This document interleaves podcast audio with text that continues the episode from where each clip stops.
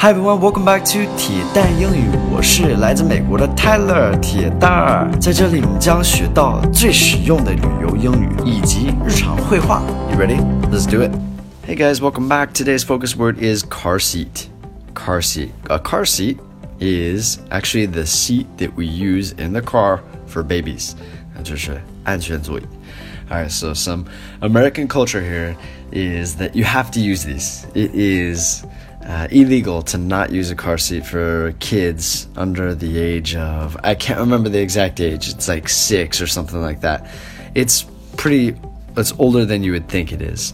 Um, we're very very strict with this law. If you get caught not using a car seat for your baby in America, it could be big big trouble. So don't do it. You need a car seat for your baby in America.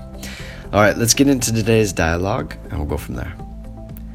You need to sit in your car seat, Tommy. Otherwise, we can't leave. But I'm exhausted, Daddy. I'm gonna count to three. Alright, so today's dialogue is short, but there are some good words here.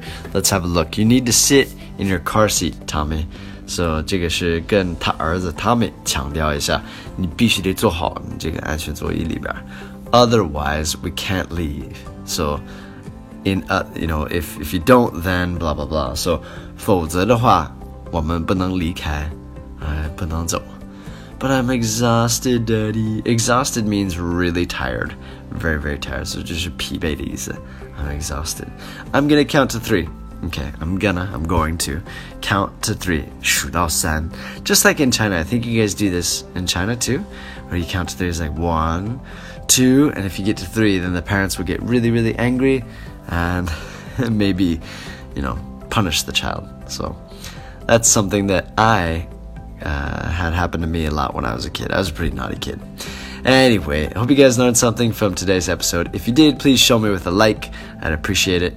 Have a fantastic day, and I'll speak to you guys on the next one, alright? Take care. Bye, guys.